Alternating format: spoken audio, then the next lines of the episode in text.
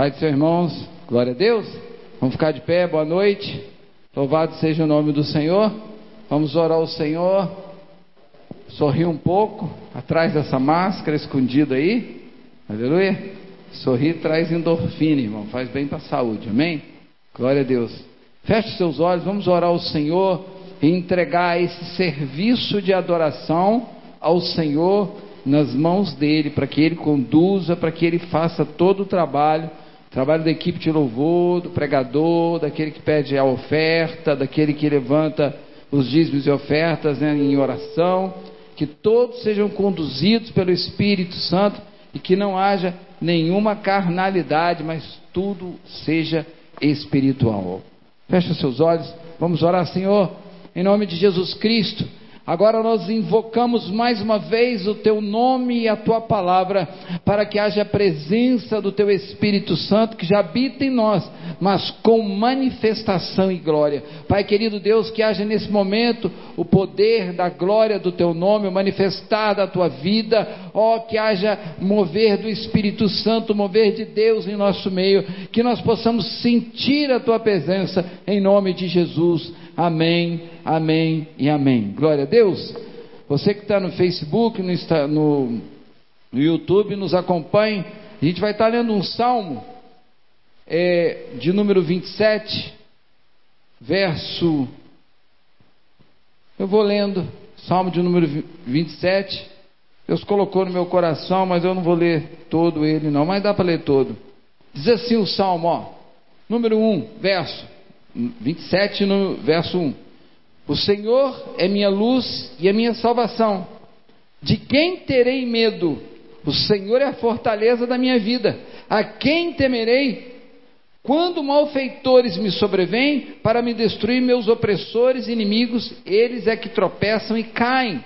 Ainda que um exército se acampe contra mim, não se atemorizará o meu coração, e se estourar contra minha guerra, ainda assim terei confiança.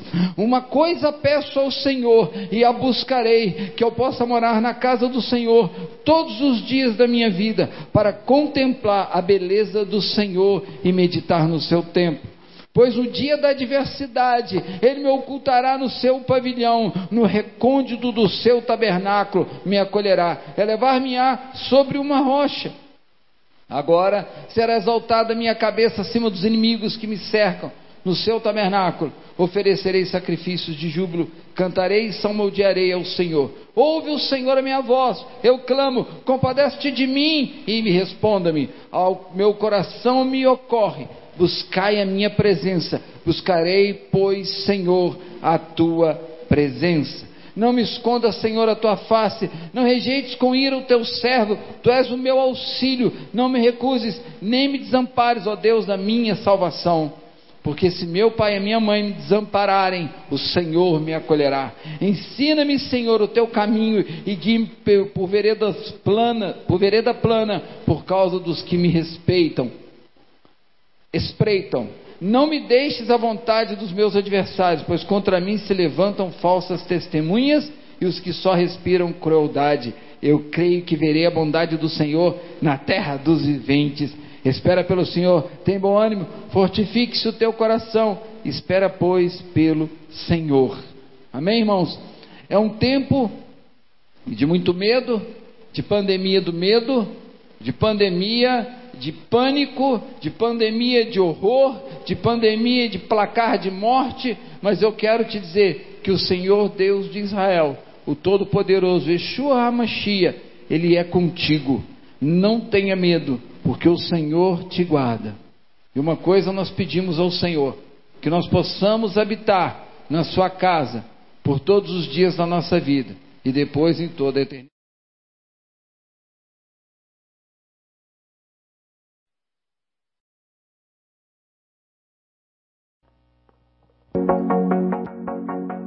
Prepare-se, porque o lugar que o diabo tentou nos prender para oprimir as famílias, que é dentro das casas, Deus vai levar seu mover para esse lugar. O lugar do ataque será o lugar do mover. e dentro da sua casa haverá um derramar do Espírito Aonde tinha um ambiente de opressão, vai ter um ambiente de glória. E essa é a resposta do mundo. Prepare-se, porque é por causa disso que Deus está levando a conferência para dentro das casas. Porque o inimigo atacou, prendendo as pessoas na casa. Deus vai libertar as pessoas dentro de casa.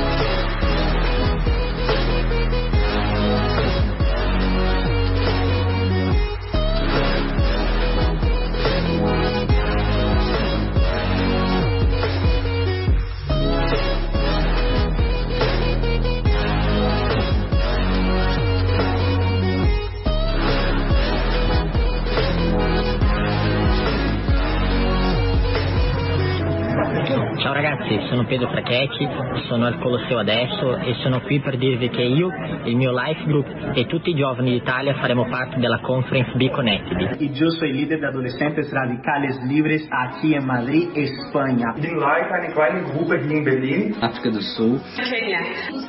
Lusaka, Zambia. Buenos Aires, Argentina. Aqui em Chile. Fort Myers, Florida, in the United States. నేను ఇక్కడ హైదరాబాద్ ఇండియాలో సెలవు freedom. Challenge Nederland. Ruanda e Angola. E vou a predicar em la conferência deste ano. Será uma palavra poderosa que marcará as nossas vidas.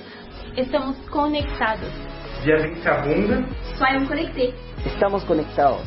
We are connected. Estamos conectados. Be connected. Be connected. Let's stay connected. Be connected. Be connected. Be connected. Be connected. Be connected. Be connected. Radicais Livres 2020. Be connected.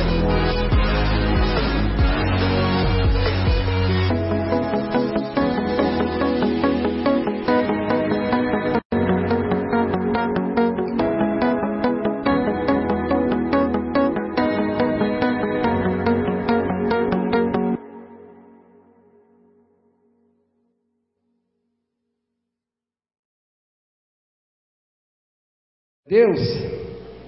Ih, que isso, irmão. Glória a Deus. Aleluias. Sabe por que está em inglês? Porque é mundial. Por isso foi colocado em inglês. Estamos conectados. Be connected. Ok? Então, que você possa já estar com isso no seu coração. Você que é jovem, especial, mas aí os adultos se envolvem também na obra de Deus em todos os aspectos. Eu vou estar aqui com eles no dia 5. Mas não é porque eu sou o pastor da igreja. Eu vou estar aqui porque eu faço parte da igreja. Amém? Você está convidado, não é isso? São convidados a estarem aqui para esse evento poderoso em Cristo Jesus. Amém? Tem como aumentar a luz aqui, irmão? Glória a Deus. Ou então aumentar aqui, tanto faz. Eu acho que é mais fácil aumentar aqui, né? O que, que você acha mais fácil? Isso, obrigado. É, outra coisa, eu queria que os irmãos estivessem orando, porque essa semana nós vamos fazer uma reunião de presbitério. Eu estou orando e quero que vocês estejam orando pelo presbitério dessa igreja, porque nós vamos. Eu estou no meu coração, isso aí é Deus colocou no meu coração, mas eu dependo do presbitério e do coração dos irmãos. É, toda vez que muda o projeto, irmão, todo, todo mundo que que congrega na videira sabe do que eu estou falando, né? A gente tira isso aqui. Agora, por exemplo, nós temos que colocar o projeto de agosto, que é do segundo semestre, que é o peixinho. Por que, que nós colocamos ainda? Porque Deus colocou no nosso coração de colocar aqui um painel de LED. Então nós vamos substituir isso aqui por LED. Só que em vez de nós comprarmos aquele LED caro, que aquele é muito caro, né? não dá para comprar, a gente vai comprar quatro TV de quatro TVs né, de 58 polegadas e vamos fazer o que a gente chama de video wall. Nós vamos ligar ela em série e colocamos aqui um painel de LED. Aí nós acabamos com esses telões e fica só o painel aqui. Nós vamos chegar esse palco um pouquinho para lá. O pessoal canta aqui, canta, ela vai diminuir um pouquinho aqui, canta aqui. Ok? Então, é, e eu vou pregar com tudo aquela, aquela coisa projetando aí, não durma com medo aqui. Pastor, por que, que você está insistindo com isso agora? Irmão, eu tenho 10, 7 anos à frente dessa igreja, eu nunca preocupei com nada material aqui. E continuo não preocupando. Foi o Espírito do Senhor que me incomodou com isso. Estou falando de coração para os irmãos. Quem, quem caminha comigo, a irmã Wanda está aqui, testemunha. O irmão Renato está aqui também como testemunha. Tem mais pessoas, o Davidson está aqui como testemunha. Quando eu preocupei com alguma coisa da igreja, seja uma lâmpada, nada, absolutamente nada. A única coisa que eu dei ideia foi o preto aqui. Só isso. Mas eu nunca preocupei com isso. Mas o Espírito do Senhor me incomodou com isso. Eu não sei porquê. Eu estou orando. Quero que vocês continuem orando junto comigo. Para que Deus nos dê verdadeira uma revelação de Deus, não do, do ego do ser humano ou de coisas dessa natureza. Então, semana a gente vai estar reunindo com o presbitério. Um irmão já ligou para mim e falou assim: porque nós vamos lançar uma campanha, né, irmão? Nós não temos como colocar isso ser uma campanha. Mas também a gente não pode demorar muito, porque essas TVs estão na promoção. Elas estão pela metade do preço. Entende? Uma TV dessa custa 4 mil reais. Nós temos que comprar quatro. Ela está por 2,280 em 12 vezes. A gente vai fazer uma campanha de fé. O que, que é uma campanha de fé? Isso tudo presbitério aprovar, tá? É uma campanha de fé. Nós vamos lançar uma campanha, cada um vai dar uma quantidade é, de entrada, uma quantidade por mês para nós estarmos levantando esse dinheiro e fazendo essa obra. É porque a gente faz tanta coisa para o mundo, né, irmão? Quanta coisa nós já fizemos para o mundo. Então vamos fazer as coisas para Deus. Então, quero que vocês estejam orando por isso, amém? Para que nós possamos fazer isso. Eu sei que alguém pode ter recebido uma mensagem assim no coração. Para que isso, pastor? Tá tão bonita essa placa aí. Eu também acho. Vou falar com você que eu também acho. Só que não foi eu que quis isso. Tenho certeza, me conheço. Não foi eu, foi o Senhor. Então, se é o Senhor, nós temos que fazer. Se for eu, eu nem quero. Nem gostaria que fosse por causa de mim. Quero que seja por causa do Espírito Santo. Nós estamos porque fazer a obra de Deus, não a obra minha, porque eu não tenho obra. Amém, irmão? Aliás, a gente não consegue fazer nada sem o Senhor. Outra coisa que eu queria falar com os irmãos antes de começar a palavra é que nós tivemos uma capacitação aqui sexta-feira, vocês estão vendo aí, irmão? A gente não tira, porque isso é direção da vinha internacional, da vinha nacional. Toda vez que tem um evento, a gente larga o, todos os enfeites para o domingo. Por quê? Para a igreja saber que ela não funciona só domingo, funciona os outros dias também. Às vezes você não participa porque você não tomou conhecimento, não pôde vir, mas está aqui. Teve uma capacitação de líderes kids, né? Foi uma bênção de Deus. Está aqui o projeto de, salva, de, salvação das crianças, né? O, o, o, plano, né? Salvação das crianças, os enfeites, estão tudo aqui. Então, se você precisar de ser evangelizado, as tias podem evangelizar você. Ok? Glória a Deus. E por fim, no final da palavra, nós vamos estar fazendo a confissão do jejum de hoje, ok? Eu espero que você tenha feito de ontem, mas eu acho que ele não, não é, circulou. Eu vou colocar ele no grupo depois. Tive uns problemas com a internet, mas já está já tá resolvido. É, a palavra não durma com medo. Presta atenção no português. Porque o vernáculo que você lê ou que você fala designa o que você vai sentir. Aquilo que você ouvir, se você ouvir errado, você vai ter uma fé errada.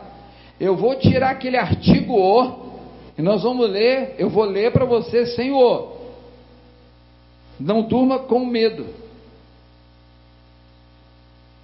Ok? E não durma com o medo.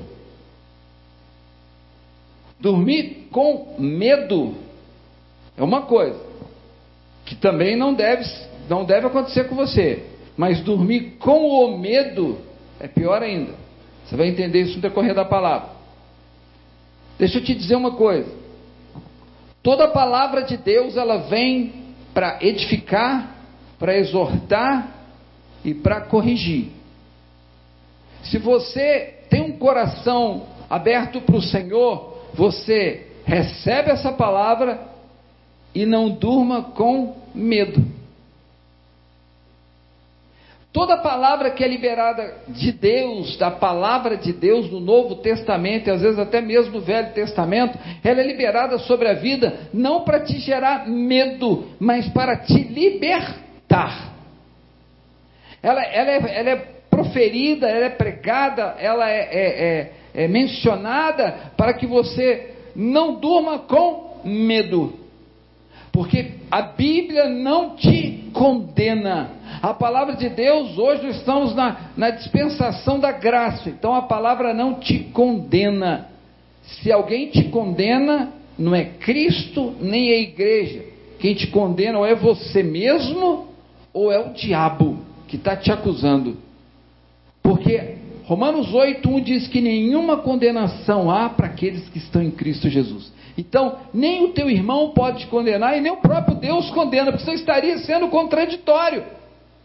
A Bíblia diz que nenhuma condenação há para aqueles que estão em Cristo Jesus, mas a exortação, a correção. E Deus só corrige aquele quem ele ama. Amém? Glória a Deus. Então vamos ler o texto bíblico, irmão, depois eu oro. Gênesis capítulo 49, verso 1 a 4. Amém. Depois chamou Jacó a seus filhos e disse: Ajuntai-vos, e eu vos farei saber o que vos há de acontecer nos dias vindouros. Ajuntai-vos e ouvi, filhos de Jacó, ouvi a Israel, vosso pai. Rubem, tu és meu primogênito, minha força e as primícias do meu vigor, o mais excelente em altivez e o mais excelente em poder. Impetuoso como a água, não serás o mais excelente, porque subiste ao leito de teu pai e o profanaste, subiste à minha cama. Até aí. Fecha os seus olhos, vamos ver, vamos orar. Senhor Deus, nós Cremos que a tua palavra é a verdade, a tua palavra é santa, a tua palavra liberta e a tua palavra nos edifica. Por isso, Deus, haja revelação da graça para que nós possamos receber aquilo que o Senhor tem para falar conosco. Amém? Glória a Deus. Louvado seja Deus. Você aí de casa que está nos assistindo, preste atenção, porque Deus quer falar contigo, porque Ele te ama. Ele não, ele não quer te condenar, ninguém está condenando ninguém, até porque nenhuma condenação há para aqueles que estão em Cristo Jesus. É, todo mundo conhece a história de Jacó. A história de Jacó é uma história bem conhecida, bem antiga né, do, do Velho Testamento, mas muito pregada. Jacó se tornou Israel, né, e a gente sabe que ele enganou seu pai, recebeu a bênção de Esaú, fugiu dali, foi lá para a terra de Labão, chegou lá, viu Raquel, se apaixonou por Raquel, aí queria que Raquel em casamento, aí pediu lá Labão em casamento, Labão também era trapaceiro, né? Pegou e falou para ele, não, beleza, você trabalha sete anos para mim, você casa com Raquel, tranquilo. Ele falou, beleza, trabalhou sete anos, deu aquele duro danado, depois de sete anos, chegou o grande dia do casamento, né? De grande dia do casamento, e ele casou, só que aquele negócio, né, irmão? Ele casa, negócio meio de véu, tudo tampado, o cara não via nada. Chegou na hora da, lá da lua de mel, ele viu que não era Raquel, era Lia. Mas não tinha jeito, irmão. Tudo já tinha acontecido, o casamento tinha se consumado em todos os seus atos. Então, no outro dia, ele foi tirar satisfação no outro dia, ou depois de dois dias, sei lá, a Bíblia não fala exatamente isso. Ele foi tirar satisfação com Labão, falou: agora Raquel você tem que trabalhar mais sete anos. Por ele amar Raquel, ele trabalhou mais sete anos. Sete anos ele trabalhou, ok? E teve Raquel como esposa. Só que nesse período ele teve um filho, que foi chamado Rubem. Fala comigo, Rubem. Não, é Rubem. Isso chamado Rubi, porque você falou Rubi, Rubi, não é Rubi, não, é Rubem, aleluia, glória a Deus. Então, ele teve um filho, e esse filho passou a ser o primogênito, repete comigo, primogênito. Não, de novo, primogênito. Glória a Deus, aleluia. Então, é, depois ele teve 11 filhos, ok? Teve 11 filhos, que foi um total de 12, ok? E mais Rubem era o filho primogênito, como eu disse para vocês. É, no final da vida, como ele estava bem, quando ele já estava bem mais velho, ele foi fazer o processo de transferência de bênção. Né? Ele foi abençoado por, por, por Isaac, né? É, ele trapaceou e tomou a bênção de Esaú, ele foi abençoado, uma vez abençoado não tem como tirar a bênção mais, e depois ele foi abençoar os seus doze filhos, ok? Que era um costume daquela época, ok, irmãos? Então, é, primeiro ele chamou Rubem, que era o filho primogênito. Quem que se abençoou primeiro? O primogênito, que ele que chegou primeiro. Então havia uma expectativa muito grande, que a bênção sobre o filho primogênito é a maior, é a principal, é a mais importante, é a mais linda, né? Então havia isso, mais forte, a mais excelente. Então eles aguardavam isso, mas o que deveria ser um momento de bênção, naquele instante, foi um triste lembrete do que ele havia feito no passado, que você acabou de ler aqui agora, está no finalzinho ali do verso 4: Impetuoso como água, não serás o mais excelente. Por quê? Pergunto eu. Responde a Bíblia: porque subiste ao leito de teu pai e o profanaste, subiste à minha cama. Então, aqui havia um motivo. Momento de alegria se transformou em tristeza. Momento de pódio ou de trono se transformou em derrota. Por quê? Rubem tinha direito à porção dobrada, mas ele não recebeu, porque está escrito lá, como eu acabei de ler, ele o que, que aconteceu? Ele subiu à cama do pai, ele traiu o pai, ele adulterou com Bila. Não é Bilá, irmão, é Bila, não tem acento, ok? É Bila. Ele adulterou com Bila, que era concubina de Jacó, e dormiu com ela ali e tal, né? todo aquele processo. Você imagina o mal-estar que isso não causou dentro da casa, irmão. Você tem 12 filhos, doze filhos homens, porque a Bíblia não contava as filhas mulheres, e um filho dorme com a mulher do pai, que não era filha, mãe dele, obviamente, mas não importa, era a mulher do pai.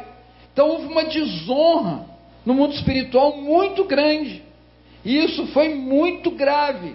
Tanto é que ele perdeu, e você vai ver o que, o que, que ele perdeu. Ele cometeu adultério, e além dele cometer adultério, ele profanou o leito do pai. O que era imaculado se tornou maculado. É uma história triste. Um filho herdeiro tinha tudo para ser o melhor, sabe? Então, era o primeiro da fila, que era o primogênito, já fala, né? Primogênito primeiro, para receber a bênção de todos. Recebeu o quê? Uma disciplina. Né? Não foi nenhuma exortação, exortação é para correção. Ele não tinha mais como corrigir, porque o que ele tinha feito não tinha como voltar atrás. Então, ele recebeu uma disciplina na hora de colocar a mão na herança. E o que fez ficou registrado na Bíblia e até hoje todo mundo está fazendo. Gênesis 35, 22.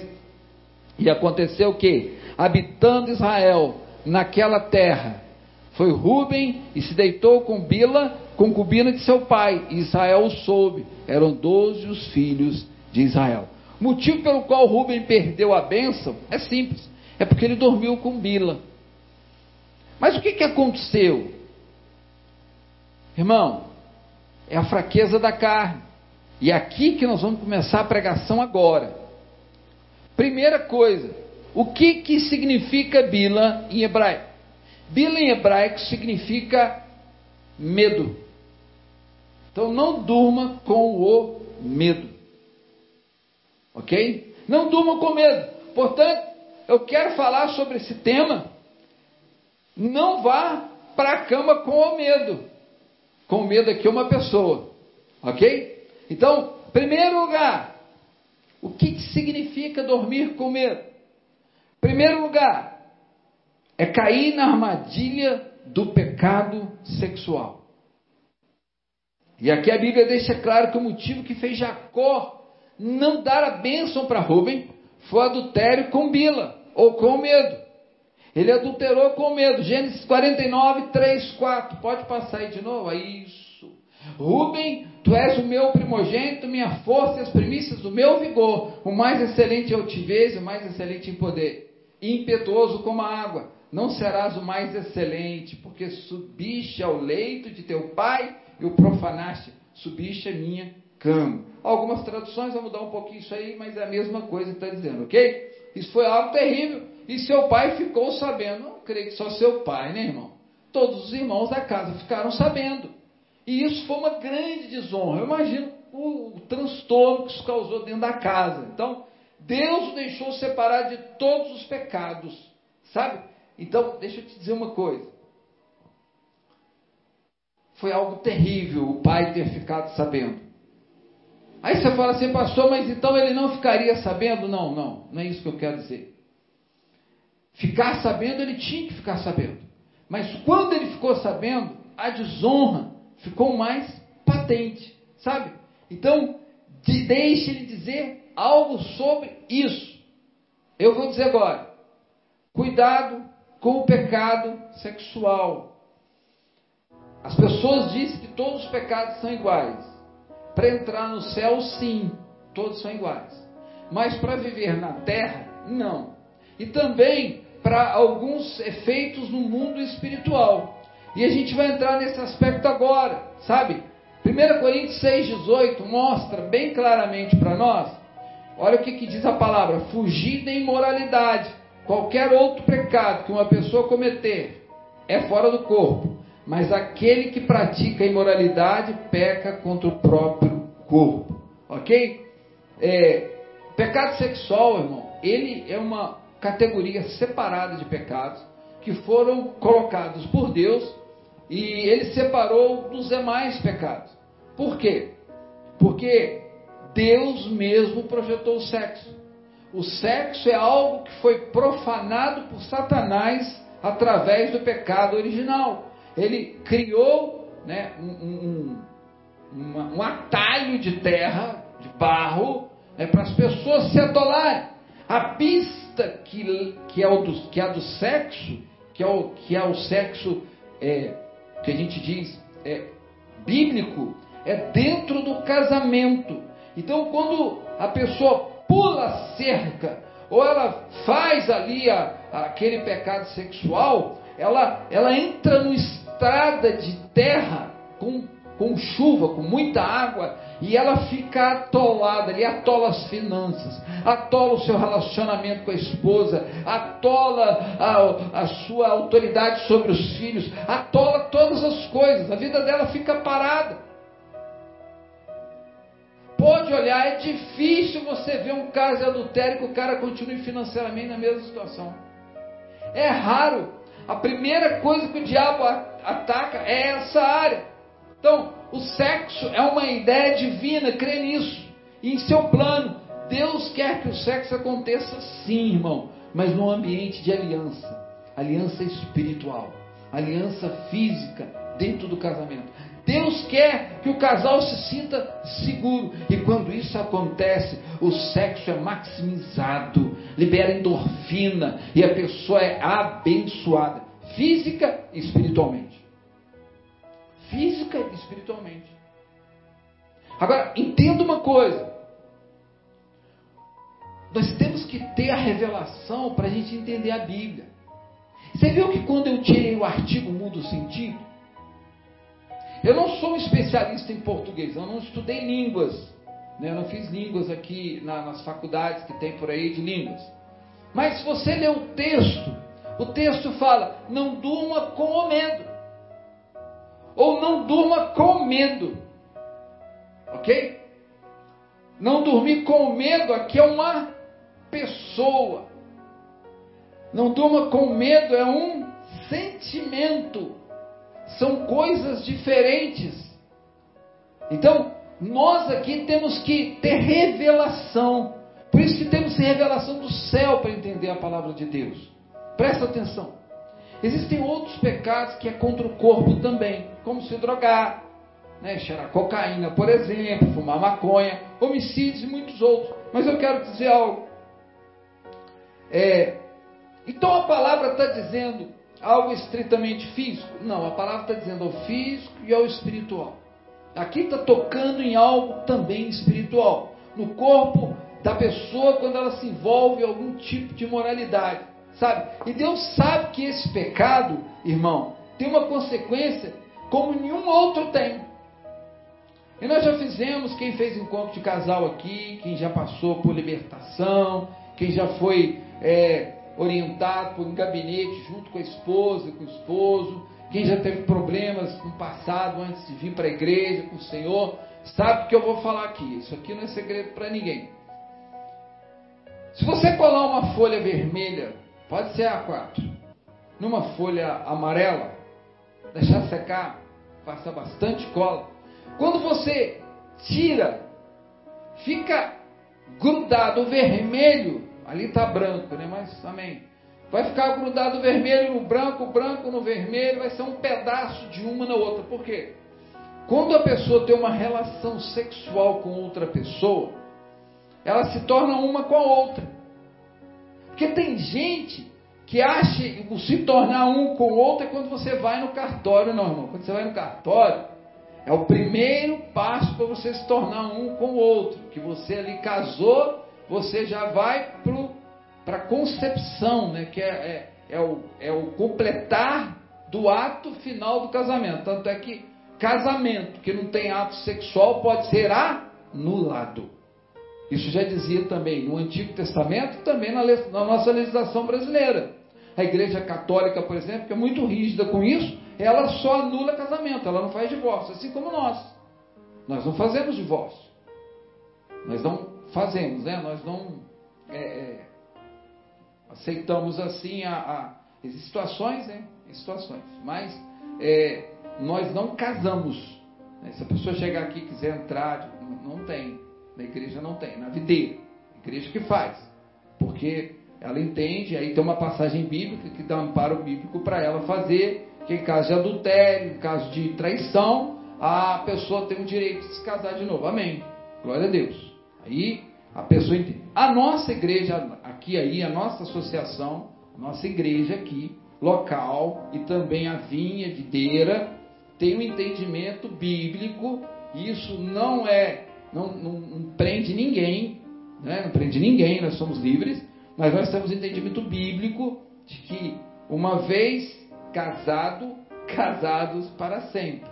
Ok? Uma vez salvo, salvo para sempre. Ok? Então esse é o entendimento. Por quê? Por causa disso. Se colar duas folhas de papel, uma na outra, e depois tentar separá-la, elas se rasgarão. Ok? Uma ficarão colada na outra. Então é isso que acontece. Quando você comete imoralidade sexual com uma pessoa que você carrega algo da outra pessoa consigo. Então, o homem ou a mulher que dorme, no caso é o homem, né? Que dorme com uma prostituta, ele passa a paz de Cristo para ela e pega a tribulação dela para ele. Ele sai todo atribulado e a mulher fica em paz. Nossa, que paz que eu estou sentindo. Ela está sentindo paz porque o que estava no cara passou para ela, o que estava nela passou para ele. Então veja que esse é um assunto muito sério e que poucas pessoas dão importância hoje em dia. Infelizmente, a nossa cultura banalizou o sexo, ok? É, para quem não, para quem congrega na, na, na, na, videira sabe que a videira tem um negócio chamado didaquê, ok?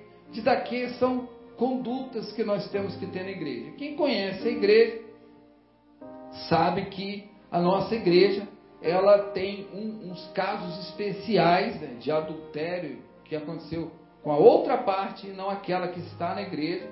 Então esses casos são tratados é, especialmente por cada pessoa, pelo pastor. Não que você não vai entender a Bíblia dessa forma. Você continua entendendo a, a Bíblia da mesma forma. Mas há casos e casos. Vou te dar um exemplo aqui. Nós tivemos isso aqui dentro da igreja. Hoje não está aqui mais. Morando até fora de Barra Mansa. Uma irmã o marido morreu e ela, é, ela, ela foi morar com outra pessoa e ela não casou. Então eles viviam com imoralidade sexual, porque adultério e fornicação, irmão, muda pouca coisa, né? tudo é a mesma coisa. Então ela vivia em fornicação. Só que tinha 20 anos esse relacionamento. E ela buscando a Deus, ele não buscava Deus. Ela pensou em separar dele. Mas a situação dela, não só financeira, como até psicológica, não tinha condição dela separar. Então, ela começou até a trazer ele para a igreja. Logo depois ele acabou falecendo também.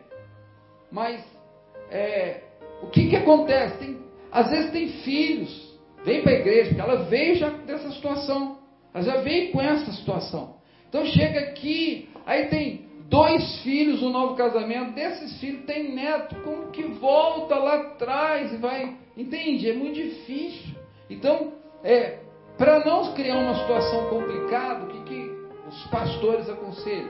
Aí tem ano de daqui, eu não vou entrar nesse detalhe agora, porque senão a gente vai ficar parado aqui fora da palavra, um pouquinho fora da palavra, porque a gente está falando do pecado sexual e não do novo casamento. Mas o que eu quero dizer aqui para você é que o adultério, isso sim, estou falando do adultério. O adultério é uma imoralidade sexual e você carrega maldição para a tua vida. Pastor, mas quem é nascido de novo tem maldição? Tem injustiça, irmão. Aquele que planta injustiça, colhe injustiça. Tem isso. Veja que isso é um assunto muito sério e as pessoas hoje não levam muito a sério. Então, banalizar. A Bíblia nos dá diversas advertências sobre esse pecado. Salmo 103. Não porei coisa impura diante dos meus olhos. Odeio a obra daqueles que desviam. Não se me pegar a mim, não se pegará a mim. Provérbios 6:32. O que adultera com uma mulher está fora de si.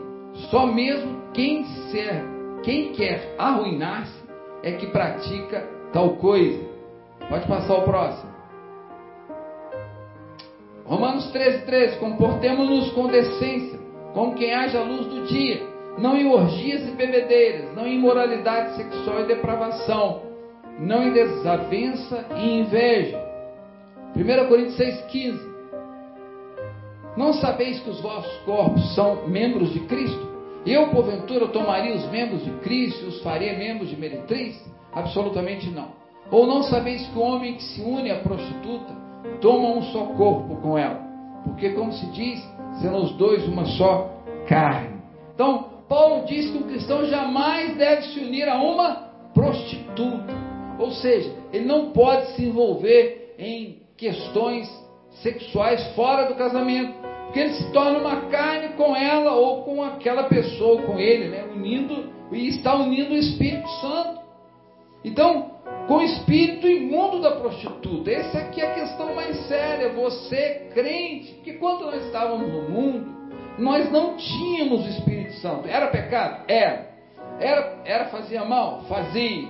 Era prejudicial? Era, mas não tinha o Espírito Santo habitando em você. Hoje você tem o Espírito Santo, você une o seu espírito, que está amalgamado com o Espírito Santo, com o espírito da prostituta, que é o espírito imundo.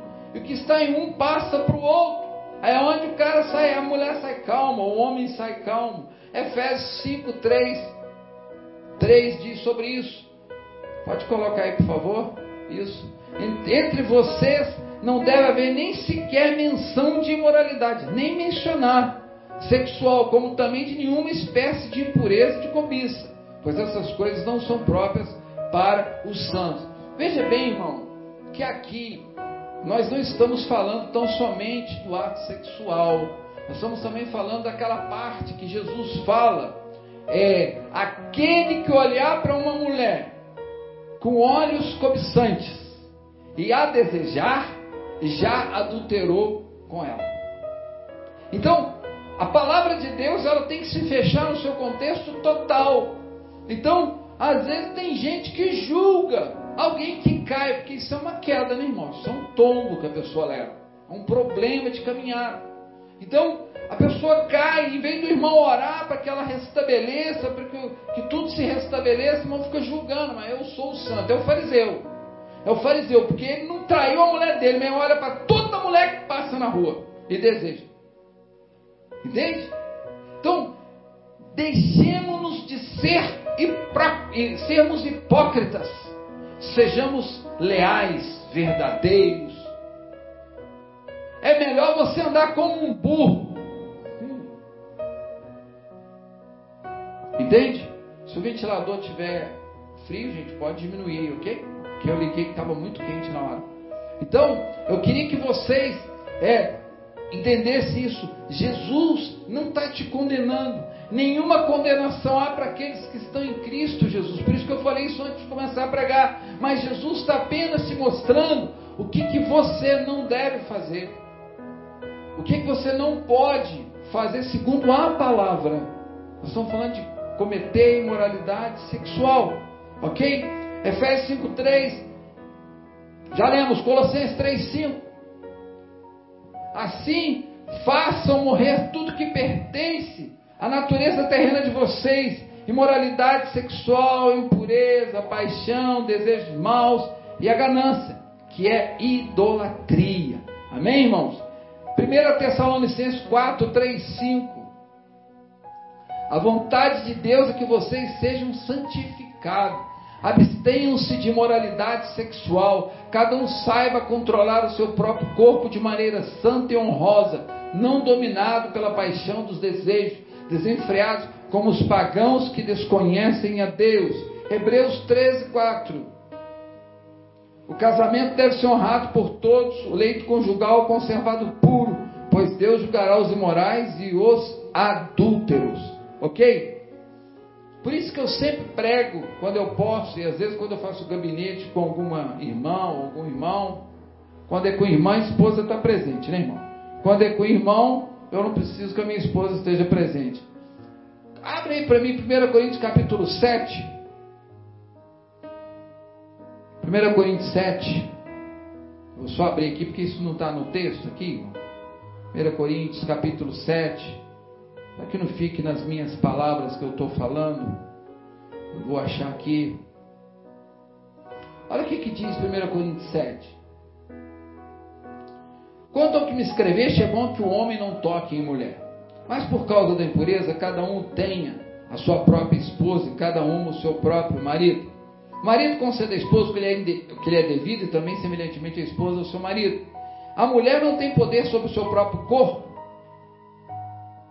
e se o marido, também semelhante, o marido não tem poder sobre o seu próprio corpo, sim a mulher, não vos priveis um ao outro, salvo talvez por mútuo consentimento por algum tempo para vos dedicar à oração e novamente vos ajuntardes para que Satanás não vos tente por causa da incontinência.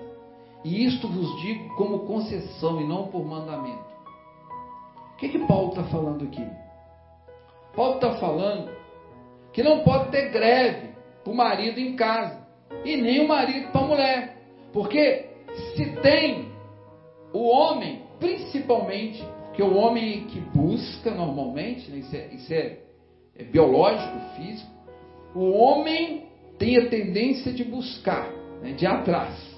É o homem que procura, é o homem que, que bate, é o homem que, que, que, que busca. Então, isso é natural, isso é da natureza humana.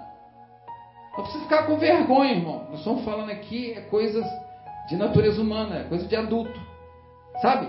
E, e quando, quando a gente tem essa, essa realidade que Paulo vem falando aqui, nós começamos a analisar o comportamento que nós, agora estou falando de casados, obviamente, temos dentro de casa.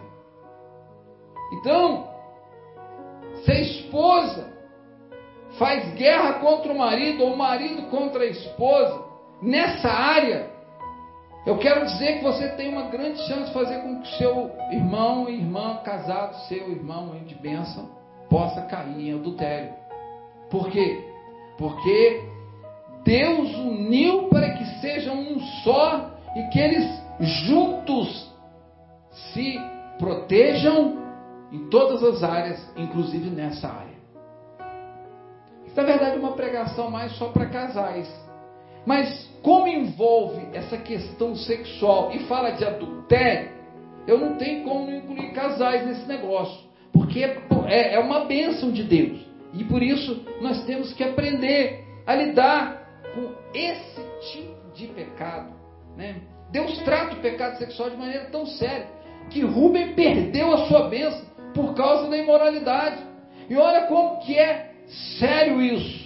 A história de Rubem tem que nos encher de temor. Não é de medo, é de temor, de cuidado. Mas como podemos vencer esse tipo de pecado, pastor? Se aquilo é um avião, vem voando para cima da gente, fala, irmão, foge, corre, sai doido. Sai doido correndo pela rua. Pastor, mas como que eu vou sair doido? Como José saiu. José saiu.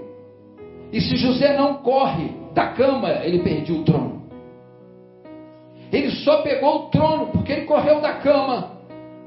Deixa eu te dizer uma coisa: 10, 15, 20, porque eu vou falar, o crente não consegue, mesmo fazendo pecado, mesmo pecando, ele não consegue pecar direito. Estou te falando, o cara é nascido de novo, ele pode até cair no pecado, mas ele não consegue pecar direito.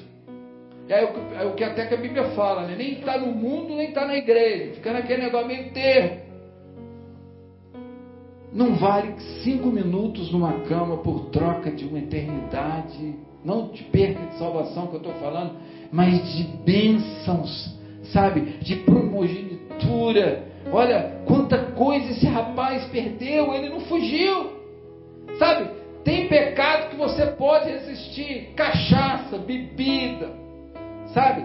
Tem coisa que dá para você sair correndo, dá para segurar a onda, mas tem coisa que não dá.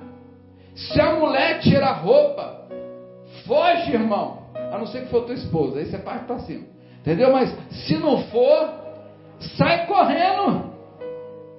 Porque, irmão, nome de Jesus, tira toda a sua bênção, todas as suas promessas.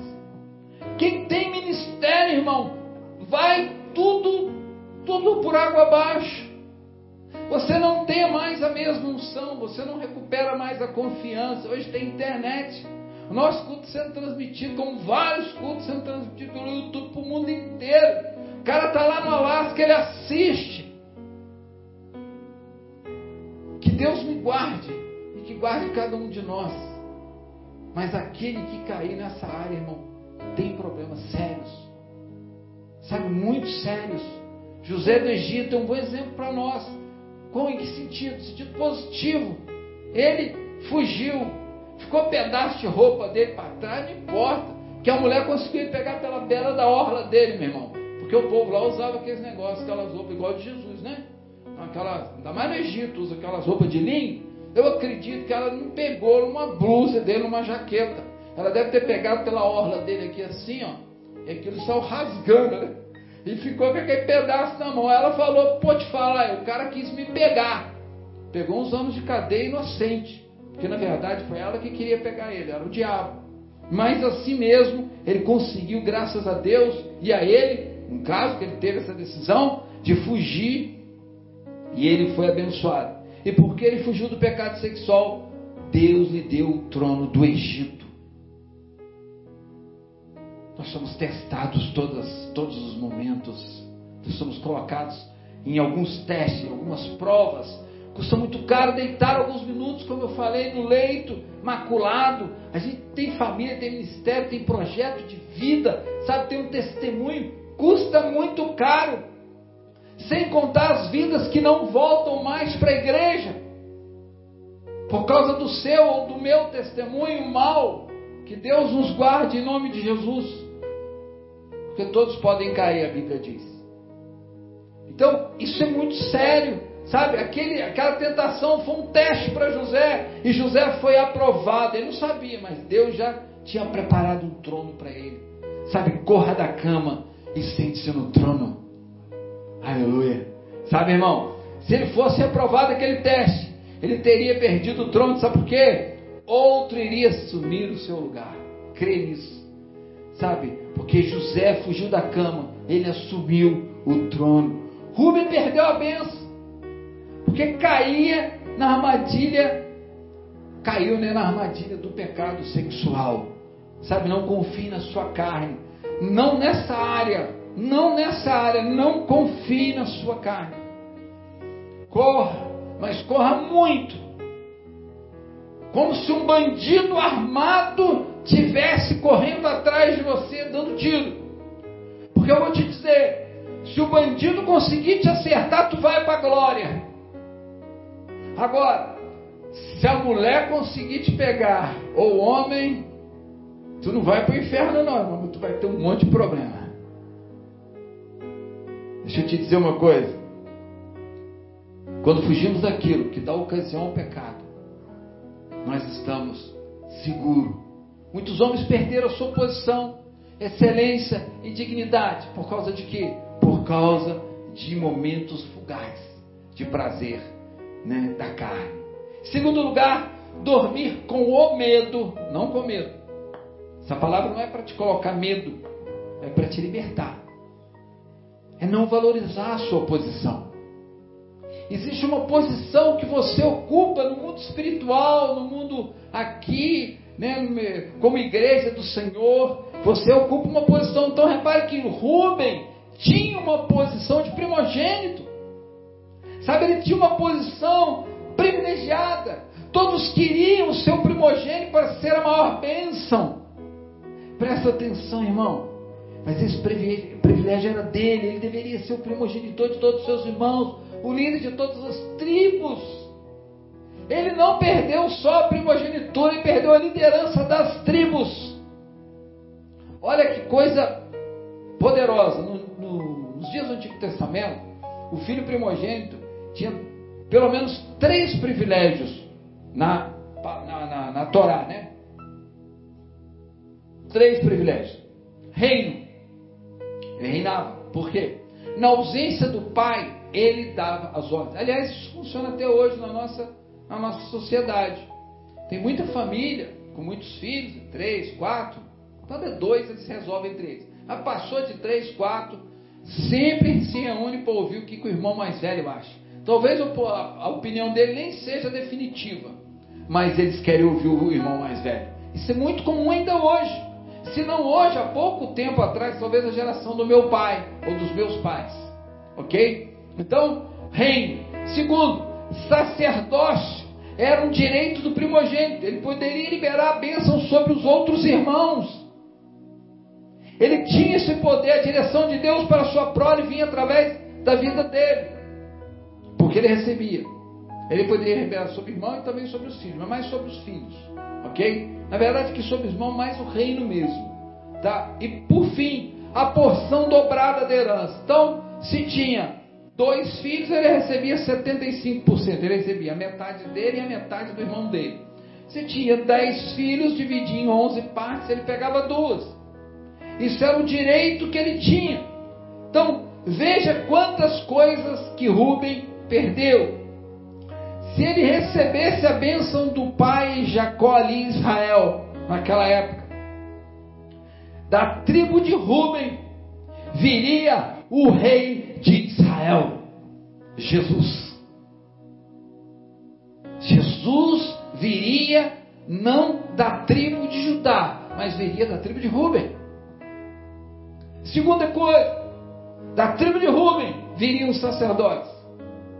Por isso, os sacerdotes vieram da tribo de Levi, não mais de Rubens. E terceiro, a tribo de Rubens seria duplamente abençoada. Quem foi abençoado? José. José teve dois filhos que chamaram Efraim e Manassés. Esses dois filhos são mencionados entre as doze tribos. Tribo de Manassés, a tribo de José. Então veja que triste. Tudo isso seria de Rubem, mas ele perdeu. Talvez Rubem não tinha percebido a gravidade do seu pecado. Talvez ele não tenha parado para pensar, mas hoje Jesus fala contigo, filhinho, eu te amo, só estou te falando isso, para que você não caia no que Rubem caiu. Porque nenhuma condenação há sobre a sua vida. Romanos 8,1. Mas é para que você tome o cuidado ele continuava sendo filho herdeiro, mas não entrou na bênção que estava preparado para ele. Coloca aí para mim o próximo,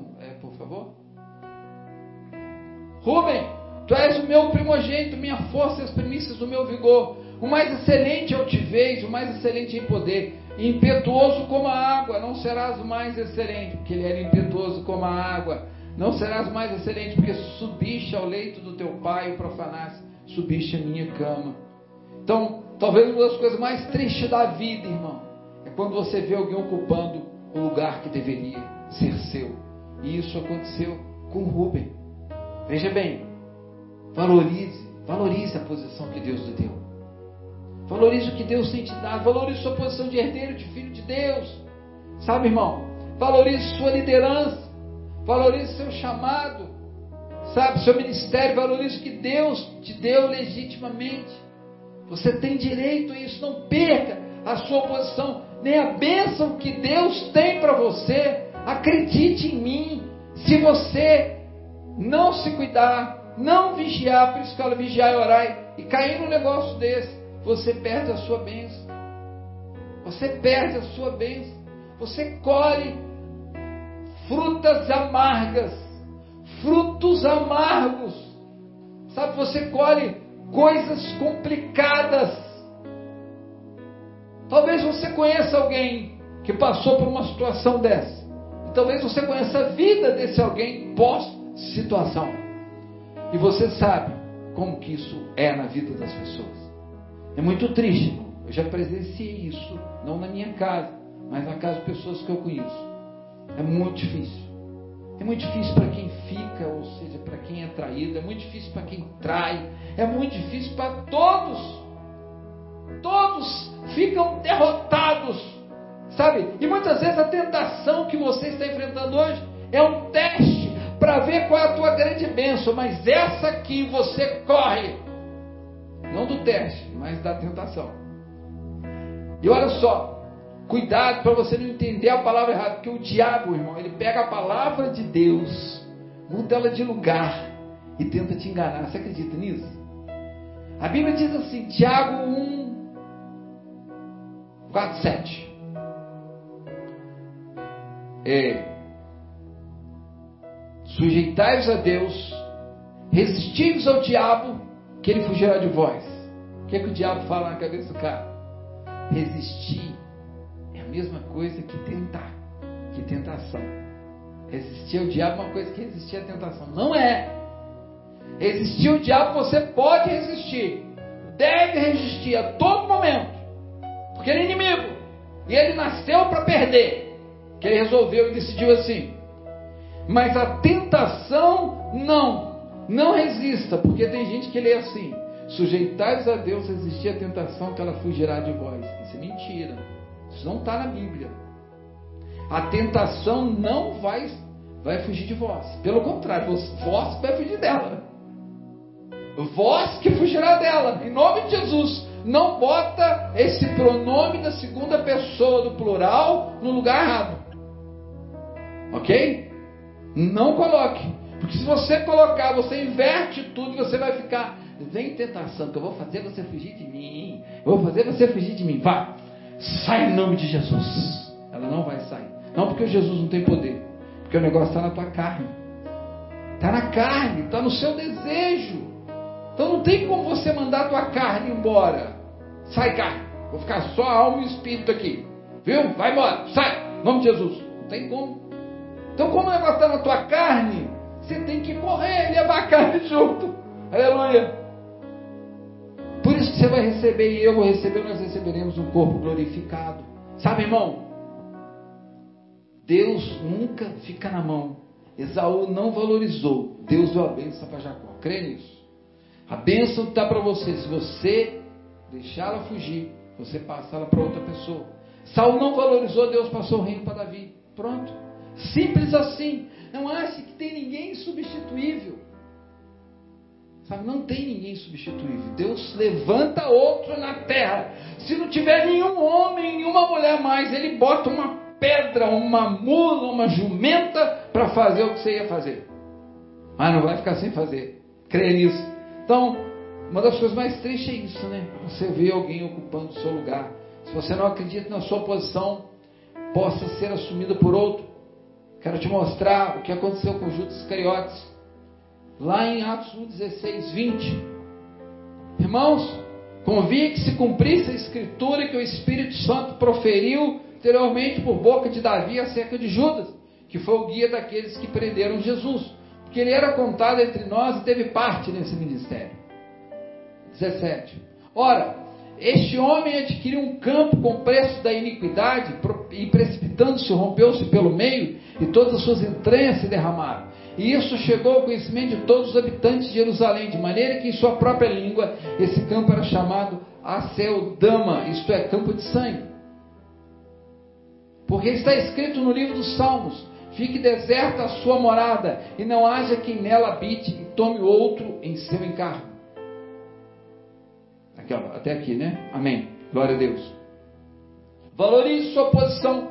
Você tem muito a perder se por acaso algo acontecer dessa natureza contigo.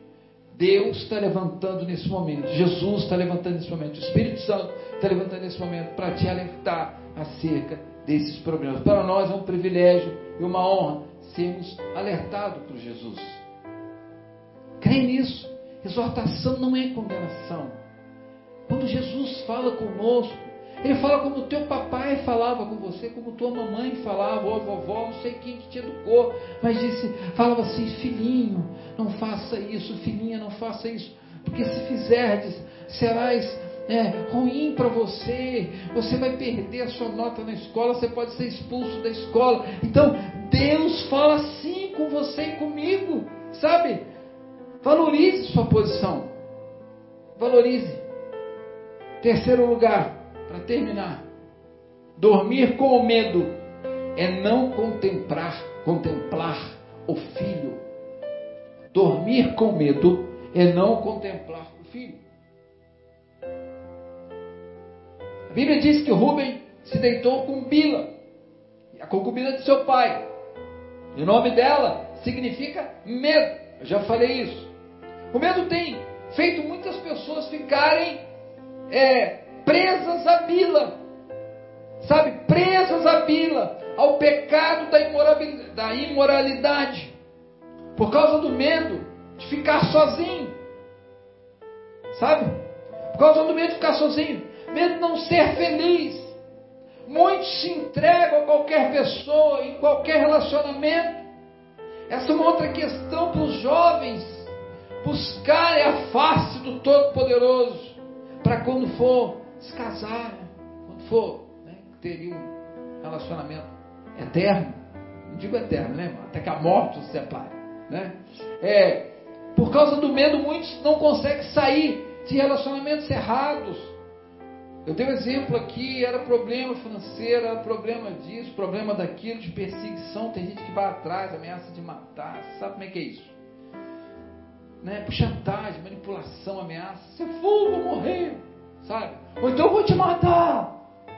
Começa a chorar, começa a fazer aqueles dramas, e aí a pessoa, já é difícil, irmão, romper um relacionamento sadio, que tem condições de ser rompido, que ainda há tempo para isso. Agora, muito mais difícil você romper um relacionamento que tem problema, porque na verdade, problema gera problema.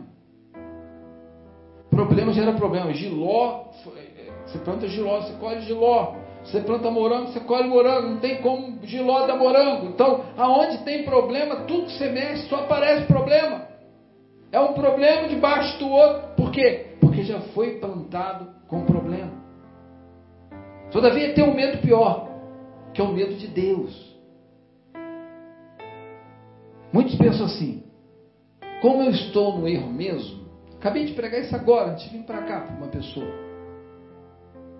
Essa pessoa foi fazer uma oração perto de mim, no local que a gente estava. É um irmão, não é da nossa igreja. E esse irmão começou a oração assim: Eu não sou digno de orar. Porque eu estava fazendo isso, isso e isso. Nada muito grave, não era nada grave. Mas ele estava altamente acusado.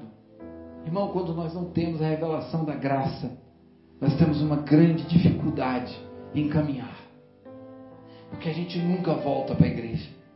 Porque como que eu volto para a igreja? Deus não me aceita. Deus não me quer mais. Eu acho até que ele me riscou do livro da vida. Está errado, irmão. Romanos 8, nenhuma condenação há para aqueles que estão em Cristo Jesus. Você não é condenado, você não está sendo condenado a nada.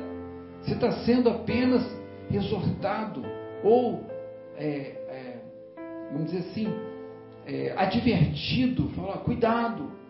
Nem advertência, né? Apenas um alerta, alertado, essa é a palavra correta. Está sendo alertado acerca das coisas. Então muitos pensam assim: Como eu estou no erro mesmo e Deus vai me castigar de qualquer jeito, melhor continuar do jeito que está e se joga mesmo na lama e fica todo lameado. Entende? É assim que as pessoas procedem. Eles caem no engano do diabo e continuam os relacionamentos de forma equivocadas. Então, qual é a saída? Tem uma solução? É a pergunta. Sabe o que, que nome Rubens significa? Olha o filho. Rubem é olha o filho. Você foi lá na tradução do significado de Rubem é olha o filho. O que, que faltou para Esaú? O que, que faltou para Saul? O que, que faltou para Rubem? Contemplar o filho. Naquela época, contemplar Jeová, Yahvé. Faltou a eles contemplar o Senhor, olhar para Deus, olhar para a própria palavra que é o Verbo vivo que habita em nós e que vive no nosso meio. Faltou a eles isso, sabe? Esse medo né? de olhar, que nem olhar olha mais. Tem que olhar para o filho. Então o roubo se torna um sinal espiritual por meio de qual Deus diz: olhe para o filho. E quem é o filho? Jesus. Jesus de Nazaré. Toda bênção vem quando olhamos para o Senhor Jesus. Qual a forma que nós temos aprimorar a salvação da nossa alma? Quem fez aqui transformação da alma no curso de maturidade sabe. É, primeiro nós aprendemos lá, né? Tem várias fases, é, orando, jejuando, e uma delas é contemplando o Senhor.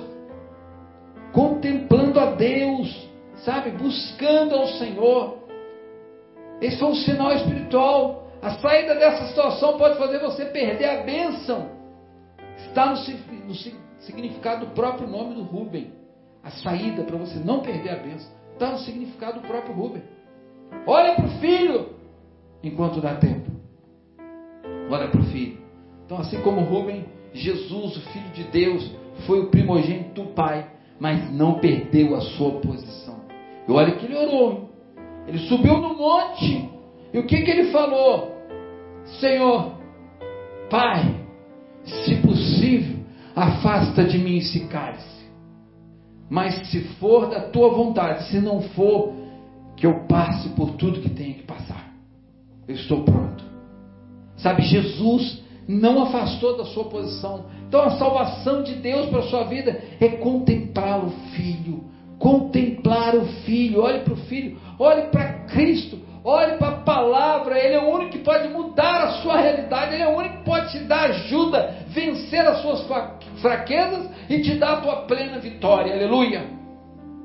Só Ele, mais ninguém, mais ninguém. E a Bíblia diz que os discípulos estavam no bar, sendo sacudidos pelas ondas, foi falado isso aqui hoje sobre os discípulos, porque o vento era contrário. Olha que história interessante. Estou terminando. Talvez a sua vida hoje está sendo sacudida por ventos contrários.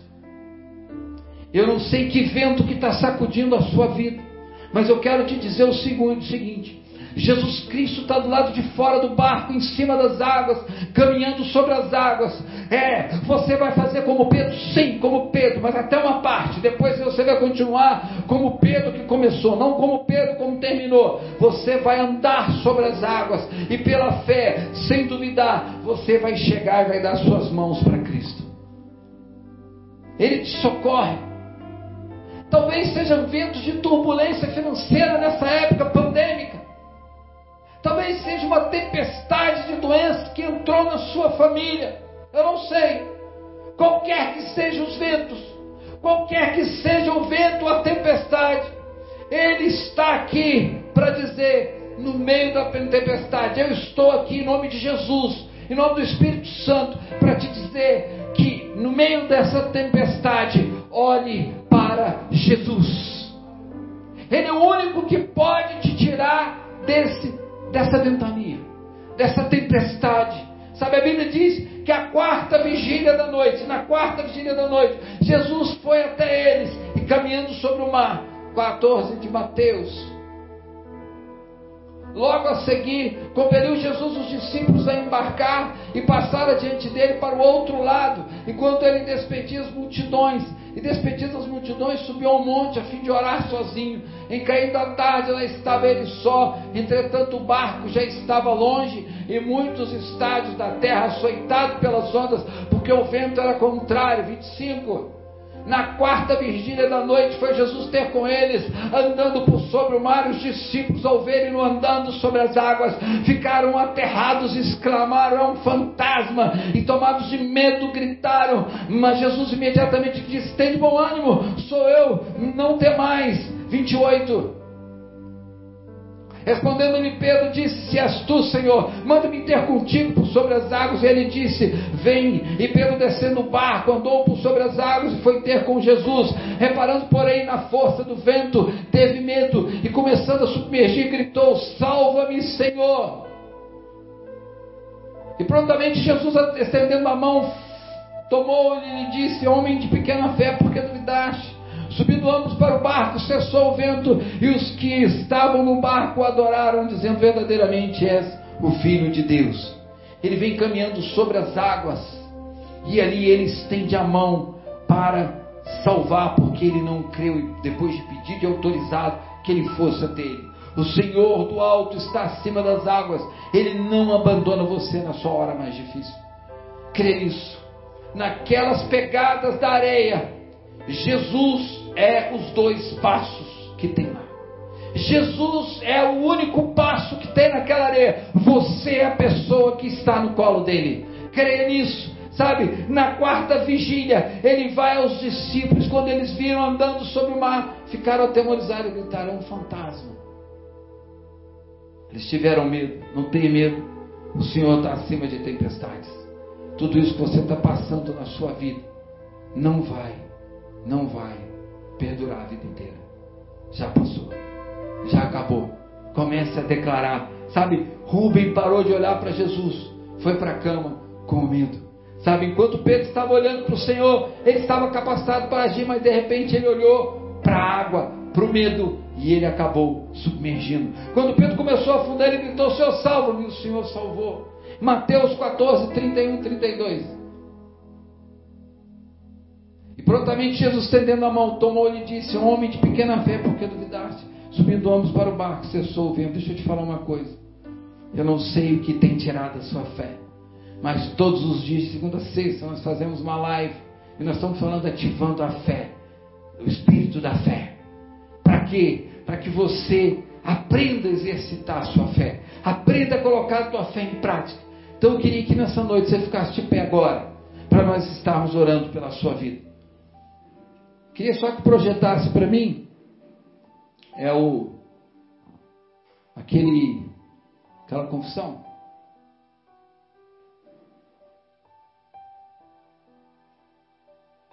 Glória a Deus. Aleluia. Você vai ler. Você vai repetir após eu falar, amém, irmãos? Creia nisso aí. Declare. Senhor, nós apresentamos a Ti. Com gratidão pela vida.